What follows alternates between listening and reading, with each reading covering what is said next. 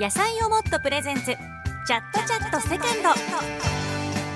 皆さんこんばんは。野菜をもっとプレゼンツ。チャットチャットセカンド。パーソナリティの紀藤理恵です。さあもう8月も29日ということであっという間にね今月が終わってしまう。もう夏休み終わっちゃうって学生も多いと思いますね。えさて自分をもっと好きになる。をコンセプトに静岡で輝く方々をゲストにお迎えしてもっと素敵な女性を目指そう。そして聞いてくださってる皆さんの人生がもっと豊かにそしてもっと自分を好きになってもらえるような時間を1分で美味しい野菜をもっとがお届けする番組です。先週と先々週は島田出身で調香師、ね、香りを調合する太田夏樹さんをゲストにお迎えしました。いやーあのこうクンクンと私のこう腕をね嗅いで肌の香りからわかるフェロモンジャッジ。私の香りは無臭の女神という。すごいね。なかなかいないって言ってましたよね。でね無臭の女神用のあの香水をプレゼントしていただきましてあのこの間のサッカー番組の前にねシュッシュってやりましたらスタッフからこの香りは何だ？って言って結構くっついてきて男子も女子も食いついてきたんですみんな。あすごいと思ってフェロモンってすごいんだなと思いましたけどもね。さあそして今日もねフェロモンムンムンな男性ゲストこの後紹介しますよ。えこれまでのゲストの皆さんとのトークはポッドキャストでも聞けます。ぜひチャットチャットのポッドキャストでもお楽しみください。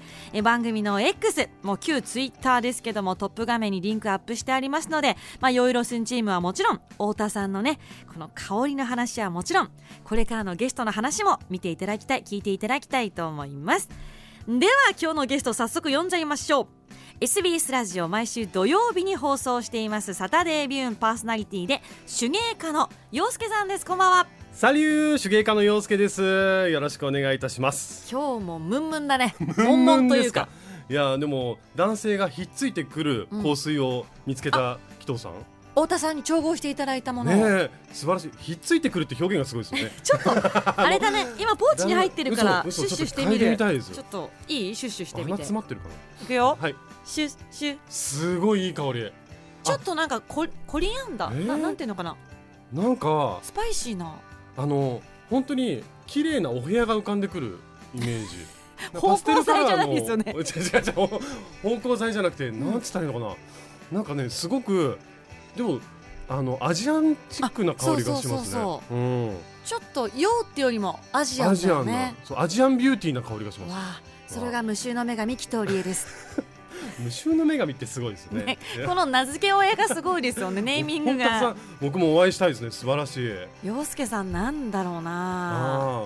僕はねどうだろう。ワイルドな香りってよく自分では思ってるんですけあどの見た目はとっても今日もあのキャップにおひげを蓄えてね、はい。らっしゃって結構濃いめなんで、うん。ねちょっと今日はこのシャツがまたアロハというか、なんともこれなかなか着こなせないですよ。そんなことないと思いますけど。素敵なちょっとアロハシャツっぽいね、はいこう花柄とトラちゃんとかもくっついてる ねシャツですけども。そうなんですまあちょっと夏をイメージしてね、うん。もう夏も終わりに差し掛かってますけども、うん。まだまだ暑いのでこういう服を着てきまし似合ってます。たありがとうございさあます今日はそんな陽介さんのねちょっとどんな人間なのかに迫っていきたいと思います。お。よろしくお願いしお願いいますたします。それでは野菜をもっとプレゼンツチャットチャットセカンドスタートです。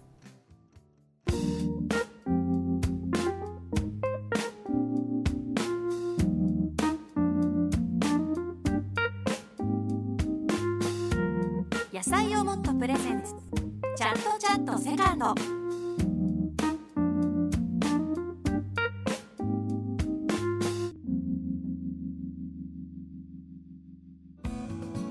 さあ今夜のゲストは SBS ラジオ毎週土曜日に放送していますサタデービューのパーソナリティそして手芸家でいらっしゃいます洋介さんです。はい。改めてよろしくお願いします、よろしくお願いします紀藤さん。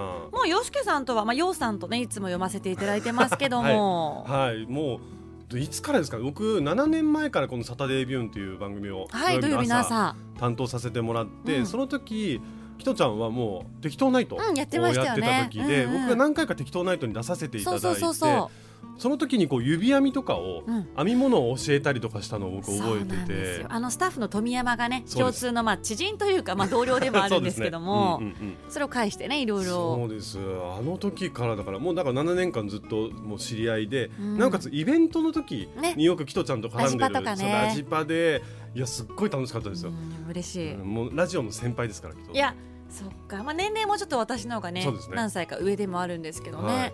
もう慣れましたか？ラジオは。慣れましたね、うん。慣れましたって言ったらまだおこがましいですけど奥が深いじゃないですかラジオってうん。本当に。で毎回毎回違うものなんで生ものなん。で、なんか慣れたかなって思うとまた課題が出てきて、うん。でまた慣れたかなと思うと課題が出てきてのいたちごっこなんですけど、うん。それが面白い。あすごいパーソナリティとして。でもまあ気づくこと。で自分が知らなかった自分のことも気づかせてもらうタイミングとかあるんで。であとはやっぱリスナーさんとのこのやり取りみたいなのがすごい楽しくて、あったかいんですよねあ皆さん高いんですよ。ね僕こう結構落ち着いて見られがちなんですけど、うん。性格的にはカッとなったりとかすることもえ怒るの怒ったりすることもあるんですよ、うん隠れてますけど、えーでそういう時でこう結構感情が揺らいでる時って1週間のうちにあって、うんで土曜日の朝になるとリスナーさんのメッセージとか読みながらあそうだよねみんなもこうなんだよねって言って僕自身も一緒に落ち着けるうんから一個リセットの場所ってなってます今。いやもうパーソナリティとしてめちゃくちゃ合ってるんじゃないですか？そうなんですよ。寄り添えるというか。でもそれはもう今もう7年やったからであって、初めの時はもう全然緊張しちゃってて。えそれまではやってなかったんですか？その東京とか。やったことなかったですねラジオともあんまり触れたことがなくってもう全然わからないままポンと入ってしまって、うん。でさあどうしようってなった時にまあ本番何秒前みたいな感じになっはい。て始まるじゃないですか、うんうん。で番組始まった瞬間に上がり症がすごい出ちゃって,、うん緊張しすぎちゃって僕視界が3ミリぐらいしかなくなっちゃったんですよ。本当に。危ない。倒れちゃうま倒れちゃう、も倒れちゃうぐらいのでも読まなきゃいけないからでも1文字ずつしか読めないんですよ本当に。うんうん。で日本語もその時そんなに得意じゃなかったって言ったら変ですけど、うん。漢字が苦手で。そっかそっか緊張してるから余計に。余計に上がっててでそれをこうなんとか毎週乗り越えて、うん。今はなんかすごいリラックスしてやらせてもらってますね。いやーすごいなんかスタッフさんも嬉しいでしょうね一緒にやってるねこう よさの成長も。そうあもうそう思ってくれてるといいなと思うんですけど、うん。ファミリーみたいな感じになりません？スタッフさんと一緒にやってると。そうですもう本当家族ですよね。家族なんでなんかその家族と、まあ、本番前にいろいろ打ち合わせして大体打ち合わせ通りにはいかないんですよね。そそれも楽しめるような中に今慣れてるかなっていう感じはしますね。うん。生で毎週しかも朝早いからうん。本当大変だと思いますよでも楽しまあむね。方法を見つけたって感じですかね、楽しみ方を見つけた、うんうんうん。でもこのままなんかあのままずっと緊張したままでやってたら多分続いてなかったと思う壊れちゃってたかもね。壊れちゃってたんですけどどっかでまあいっかって思った瞬間が多分あったんですよね。スコーンって。うん。スコーンと抜けた瞬間があってそこからはもうどんとこいみたいな。もうなんか半分本当生活の一部っていうかね、はい。趣味みたいになってるのかもしれないなと思いますけどもね、さあそんなヨウさんのまあ陽介さんですね。プロフィール紹介もさせていただきます、うんはい、ご両親が勝野博さんとはい。キャシー中島さんというこもう本当にね芸能一家ですよね。私もちっちゃい頃からもちろんワイドショーなんかでよく見たりとかね、してたご家族ですけど。おとんおかんは芸能人です。仲良くてね。いやまあもう家族皆さんそうですけども。そうですね。であのお姉さんたちと一緒に富士山のふもと、まあ、御殿場の自然の中で中学卒業まで過ごされたということで、はい。このフレーズって面白いですね。富士山のふもとの御殿場の自然の中でっていうとなんかこうちょっと森があって、うん。わーって感じするじゃないですか、うんうん。もう何にもないですから。本当に。もう夜中になると真っ暗。あもう前も見えないぐらいうんうのん。ところでで動物がうちいっぱいいたんですよ。えで例えば犬3匹猫11匹、ええ。チャボアヒルとかいたんですね。あとインコオウムとかその鳥、え。ーなんか動物園みたいだったんえですよ。すごいですね。だから真っ暗で動物の声がギャンギャンギャンギャンって聞こえる中で生まれ育ったんですそれはきっかけとしてはそのご両親の女が静岡出身とか好きだったんですかね？静岡が何なんだろあの実はそのうちの父がコマーシャルの撮影に来てたんですって。崖登ってたんですか？うん。御殿場の馬に乗ってたっていう話は聞いたことあるんですけど御殿場で馬に乗った撮影をしてたんですけど、その時におかん母がキャシー中島が暇だったんでこう車運転しててでそしたら土地見つけて買っちゃったんですって また豪快ファミリーだね。そそれから御殿場生活が始まったという。あやっぱ気に入ったんですね土地が、ただねあのうちのおかんはずっと言ってたのが、うん。あの子供を育てるんだったらこう山の中で育てたいっていうふうに言ってたんで、それを叶えたって本人は言ってましたね。へでもすっごい生活は楽しくって、ーうん。何にもないじゃないですか、はい。だから遊ぶこととかもうそれこそ食べるものとかも自分たちで作ったりすることが多かったんでいすよ。やいいですねだからその時代だから何十年30年ぐらい前とかに、うちティラミスとかをもう作ってておしゃれそう。御殿場でティラミスを作る一族がいたんですね。キャ一族がいたんです、ね。キャシーさんが結構そういう東京の仕事でそういう新しいものをうんうん。仕入れてきて、ブームの流行をね。で材料も大体買ってきて、うん。家族みんなで作るみたいな、だから僕はもうバターを溶かす役割をしてたりとか、ストーブで溶かすんですよ。いや 絵本みたい、そう。うん。でそれで混ぜる係のお姉ちゃんがいたりとかでみんなで焼いたりとかして食べてました。いやーすごい楽しそら本当に何もないのでみんなでこうどうやって遊ぶかってう、いううん。のを毎日考えて生活してましたね。いやー。うん。じゃあもうそこにまあ今またねこうやって7年間パーソナリティ静岡でするって当時はまあ思いつきもしなかったでしょうけもどう言ってしまえば、縁です当時の静岡のお町なんてもう大都会ですからね。ね。もうたどり着けないんですもん。静都岡市なん会すぎてて行かないですもんね子供の頃全ね御殿場で。沼津の学校に小学校の時から通ってたんですけど、うん。沼津より先ってもう未知の国だったんですよ。国国からる。私も浜松だったんで 静岡駅がもう未知の国ですよ。未知の国ですよ都会ねすぎてその先って何があるの？もしかしたら崖かもしれないぐらいのそのぐらいの勢いだったんですけどだから改めて自分が大人になってこの静岡っていうのを知った時に静岡ってなんていいとこなんだ、うん。で僕はもう大体あの結構根があんまりこう移動したりするのが好きじゃないというか、うん。おお店1個決めたら毎回通っちゃうようなタイあ同じそう同じところに通っちゃうタイプなんで静岡の駅周りうろうろうろうろしてるんで今いまだに7年間ずっともうそろそろ怒られるんじゃないかなと思っていい加減にそうだね。焼津とか島田とか行きなさいよって言われそうなんですけどまだまだぐるぐるしてます。それでもまだ発見がいっぱいあるぐらいいいとこですよね。いやでも本当縁があってってことになりますけどもね。であの高校1年生の時に大林信彦監督に、えー、あそうなんだ。そう見出されて テレビドラマに出て俳優を始められたと。そうなんですよね。びっくりですよね。僕もいつの間にかあのテレビに出ててびっくりしました。自分が、まあ端正なお顔ですしね。本当にかっこいいですから。でもまあ本当にその頃から自分の顔とかに全然自信がなかったんですよね、いやうん、これはねでもね本当なんですよキキトちゃん。こうちょっともうこのチャットチャットだから喋っていい？ー御殿場の人だったからうん。みんな褒めなかったのかな、あのやっぱりちょっと僕、まあ、キャシー中島と勝野博の息子っていうことで、顔立ちが外国人っぽいはい。部分があったりとか、あとは芸能一家ってことがあったんでみんなからちょっとこう疎遠される部分があって、ほら見て見てって指さされたりするんですけど、うん。それを、まあ、多感な時期に見ると、うん。結構なんか悪口言ってんのかなってマイナスなネガティブな方に考えちゃうことが多くて、んんまあ、こそこそ何か言ってますからね。そうなんですよ、うんうん。でそれであれなんか顔になんかついてんのかなとかうんいろいろ考えちゃうようにうんうん。癖がついちゃってあんまり自分の顔が好きじゃなかったりとか全然自信がない時期ありました。うんもったいない。その時あったらもうめちゃくちゃ褒めたのに。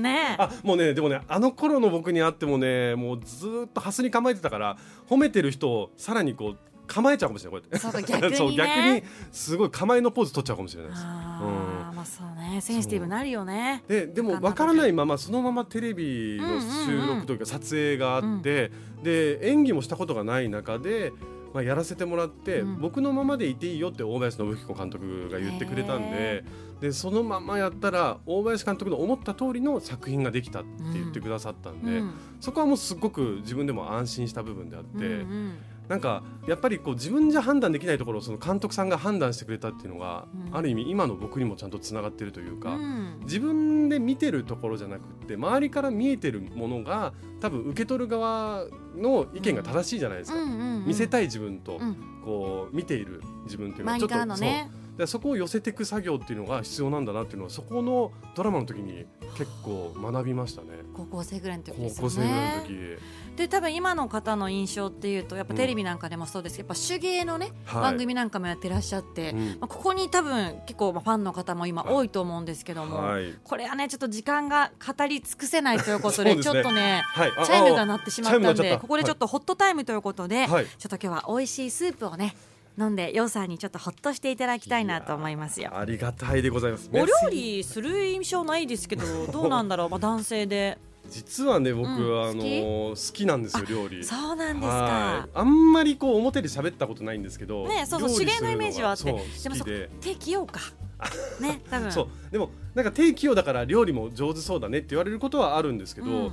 なんかねあのそれこそフランスに留学した時に一人暮らしを始めて初めて自分で料理をするようになった時に見ていた料理の仕方その、うん。おお母さんとかはい。の横で見ていた料理の仕方をなんとなく覚えててそれを真似したらできたんですよ。であの切ったりとか黙々と切ったりとか炒めたりとかする作業っていうのがなんかある意味リセットっていうかリフレッシュになってて自分にとって。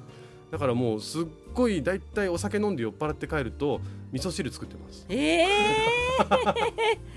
すごいね。てそうなんですえなそんなにたまるぐらいのとこ？えだってもう酔っ払ったら寝るだけでしょみんな。いや翌朝飲みたいだろうなと思って味噌汁を作っとくんですえー、自分用にね？自分用に。いやこれはもうすごいよね。なんだろう生粋のなんかそういうのあるんですよ きっと。でも本当に料理はなんかリラックスタイムです自分にとって。いや今日作ってきてもらえばよかった。フランスのちょっと郷土料理。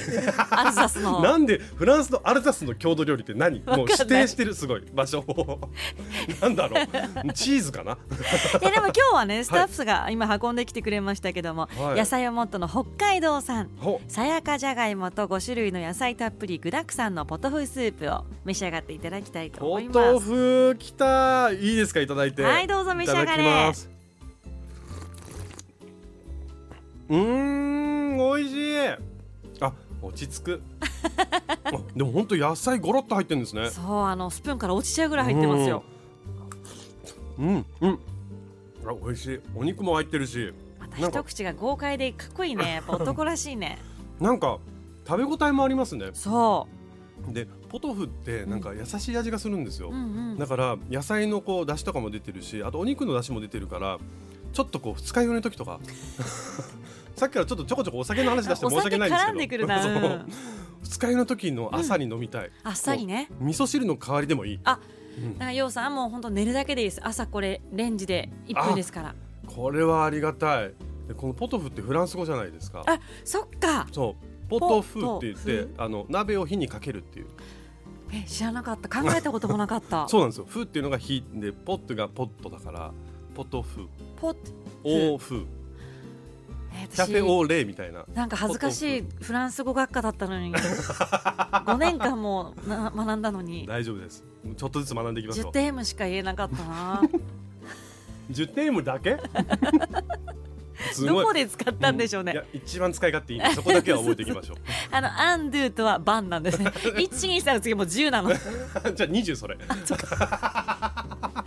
や12320えもう両親聞いてないことを願いますけどもね5年通わせていただきました。いやいいです。そのまま行きましょうフランス語は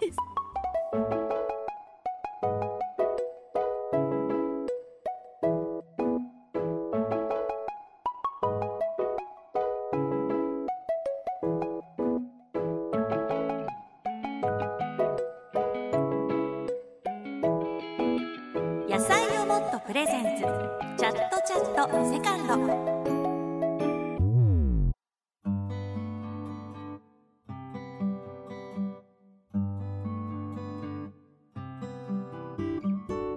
さあ今日はですね SBS ラジオ毎週土曜日に放送していますサタデービューンパーソナリティ手芸家の陽介さんをお迎えしています。改めてよろしくお願いします,、よろしくお願いします。あのまあ前半はもうね、うん。このサタデービューンはじめまあラジオとか、はい。まあ、この芸能の話ちょっとしていただきましたけども、もう最近だと本当に、まあ、テレビもそうですけど、うん。相まっても手芸家そうですね。のイメージ持ってる女性の方特に多いでしょうね。はいもう手芸家として活動してもう7年になるんで。じゃあラジオパーソナリティとほぼ同じなんですね。そうなんですよ。本当にまあだからメディアというものに出始めたのが、うん。もうラジオとテレビ同時だったんで。そっか。そうなんです。だから手芸家の陽介ですっていう紹介の仕方をしてもう7年になりますね。ちょうど何帰ってきた時だ。どういうきっかけでその両方バンバンって帰ってきてすぐ、まあ、うちの母の手伝いをおかんの手伝いをしてて、パッチワークキルトの方をずっと縫い物の方をやってて、で YouTube の番組をその時にちょっと担当してた時期があってなるほど。でそこからですねそこから YouTube を見てこうラジオ決まったのか何なのか分かんないんですけど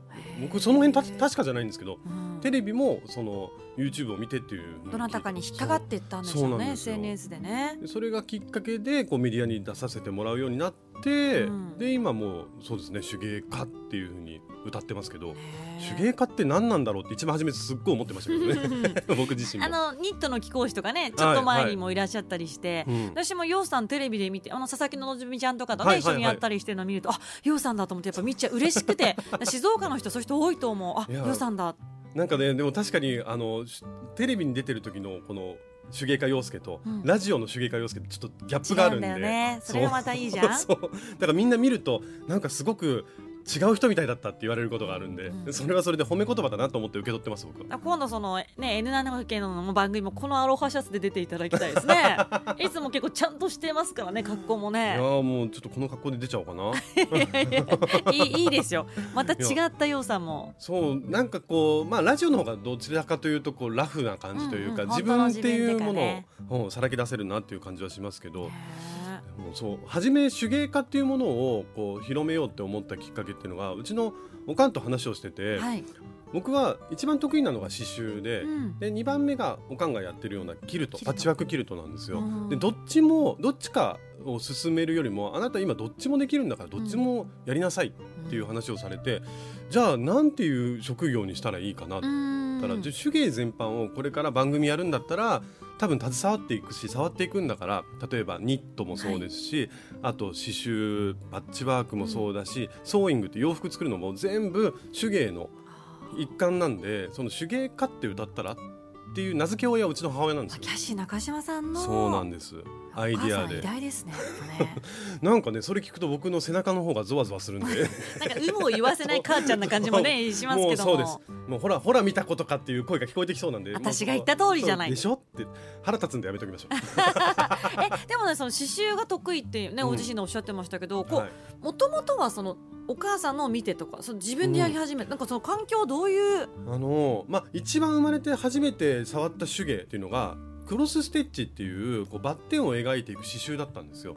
でそれはまあ母と旅に行ってる時に僕がすごく暇してたんで、ちょっとこれ作ってみなさいって渡されたのがクロスステッチ。やっぱ環境だ。そうなんですよ、ううでそれでそこからずーっと時間が経っていって、うん。僕はもう手芸っていうのを忘れてたんですけど、うんうん。まあ、ある時自分が何をしたいかっていう将来何に就きたいかなって悩んだ時期があってその時におかんに相談してたら、あなた手に職を持ちなさいってうん言われてでじゃあ手に職って言っても例えばおかんと同じパッチワークキルトをやると絶対喧嘩になるっていうのが目に見えてたんで すね。すごく揉めるっていうのが分かってたんで、うううん。じゃあなんか違う手芸って言ったら僕生まれて初めて触った刺繍をやりたいって言ってそこからですね。でそこからあの学校に入って服飾学校日本の服飾学校に入ってで、えー刺繍とかあと帽子作りを勉強したりとかして、でそれはちょっと卒業できずに終わっちゃったんですけどその後フランスに留学する時のこう刺繍を探したきっかけにはなってますそこが。うん。これフランスとこう刺繍とかパッチワークのイメージって私にはなかったんですけど、はいはい。これ文化としてすごくメジャーなんですか、あのーなんでフランスに？フランスってやっぱパリコレクションがあるぐらい、はいまアあ、ファッションの都じゃないですか、うんうんでそういうところでいるとやっぱこう刺繍が施された洋服とかいっぱいありますよね。そうかでキラキラのそうスパンコールとかビーズがいっぱい入ってるような服っていうのがいうんあってな確かにそうその刺繍ってどうやってやってるんだろうっていうのを知りたかったんですよ僕。で刺繍っていうとどうしても平面でうん。例えば壁に飾ってあったりとか、はい絵みたいになったりとかするイメージがあったんですけど、でも身につけるのってどうやったらいいのかなってすごい考えてた時にあの行ったルサージュっていう学校に出会ったんですよ。そう。でそこからだからルサージュに行きたいって思って1か月後にはもう渡ってましたね。うわー行動力がすごい。そうなんですよ。あの頃の行動力どこ行ったんだろう。いやでも今もねたまにフランス毎年ですか？帰られてるって。そうですね。やっぱフランス生活っていうのはすごく僕は自分に合ってたなというかあの合わせたうん。うん、感じがあって。っていうのはそのやっぱ全然言葉が通じないんですよ。はい。で行ってコーヒー頼みたかったんですけど、うんうん。あれコーヒーってフランス語でなんて言うんだろううって思って、うん。でわかります？キトちゃんコーヒーって。えカフェ？ああ正解。そうなんですよ。自信ないんだよ。5年も習ったのに。そう。でそれが出てこないんですよ。でもカフェに行ってコーヒー頼もうと思ってたんですよ、でもカフェに行ってのカフェがもうフレーズ出てるのにそれが出てこないぐらい全然わかんなかったんですけどそんな中ですごい悩んでてだけどだんだん面白くなってきちゃったんですよその状況が、うんうん。自分が全く言葉が喋れないっていう状況を楽しむようになってきいやちゃって。素晴らしい。でそしたらもうそこからこういろんなフランスの生活の道がどんどん開けてきましたね、だかうん。ら気がついたら呼ばれてもないパーティーに一人で行ったりといやか度胸ある。でそれでみんなと友達になって帰ってくるとか、うん。あとはもうなんか本当手続きで向こうの手続きをしてくれる人があっち行けしっしってやってるのにもかかわらずずーっとあの腕をついてその人の目を見つめながら助けてって顔をしてたとかそういう度胸がつきましたね。空気読まずにね読めないからね。そうです。読まないようにしてでもなんかやっぱ、うん、合ってたんだなって感じがしますね。まあだからまあご両親もまあもちろん芸能人で、うん。なんかユーモアと度胸はきっといい部分をうん。お洋さんが引き継いでるというかね、うん、確かに、あるんだろうなと思いますうね。ん、なんかでも花もねあり過去にますし。こうやってきたこととかもそこのフランス語を勉強するっていうところで結構役に立ってたなっていう気はします、うんそういう芝居とか度胸がついたっていうのはやっぱうんオーディションとかいろいろ受けてたんで、そういったところもあるのかなと思いますけどねちょっと洋さん時間が全然足りないんでもしよかったら来週もお付き合いいただいてよろしいですか？喜んでお願いいたしますはいということでもうあっという間の今日でございました。エンディングです。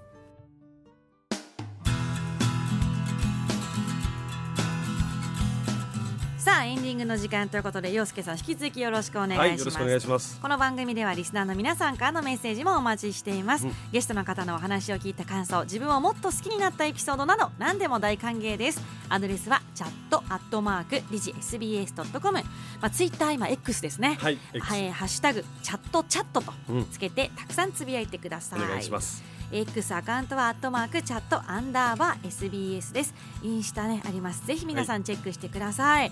あの今日本当にあっという間のお時間でしたけども、ヨウさんのどれくらいが今日喋れたんだろう？ね1割ぐらいかな？いや1割も言ってないかもしれないもっと喋りた10い週以上欲しいってことになりますね ダメだあのキトちゃん止めてくださいね僕のこと 本当にずっと喋って俺もう本当に最近よく喋るわねあなたはって言われるんで、うんそろそろうんってあの笑顔してくれたらやめます。チーンみたいなやつ欲しかったですかね。いやでもなかなかあのサタデービューンでは、うん。そのヨウさんの人となりをがっつり話すとこってないと思いますので、そうですね。来週もヨウさんに迫っていきたいと思います。いた。します。火曜の夕方私と一緒にね自分をもっと好きになりませんか？野菜をもっとプレゼンツチャットチャットセカンド。今夜はパーソナリティの紀藤理恵と洋介さんでした。洋介さん来週もよろしくおよ願いします。ろしくお願いします。ありがとうございます